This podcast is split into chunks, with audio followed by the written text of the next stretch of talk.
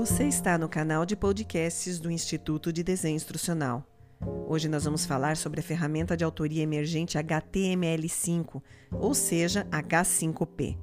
H5P é uma abreviatura da HTML5 Package, que permite aos usuários criar, compartilhar, reutilizar conteúdo interativo.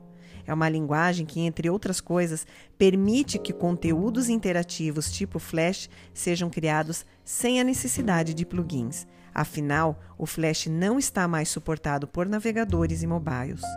Mas com H5P, você pode criar conteúdo em HTML5 interativo e amigável para dispositivos móveis diretamente de um navegador da web, sem nenhum conhecimento técnico. Gostou?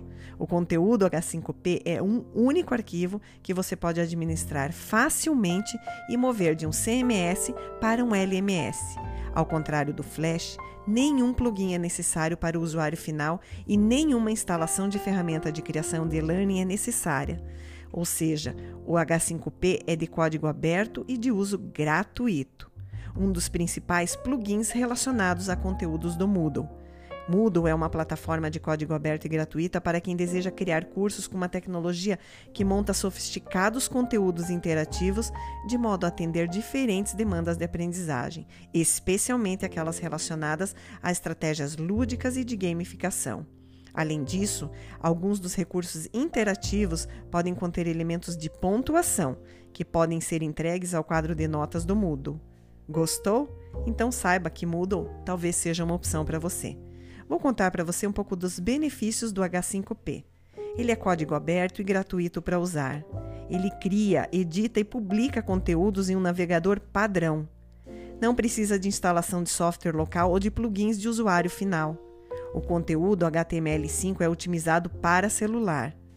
Permite que o seu LMS ou CMS existente crie conteúdo HTML5 rico e interativo. O conteúdo é empacotado em um único arquivo, fácil de administrar e mover entre sites.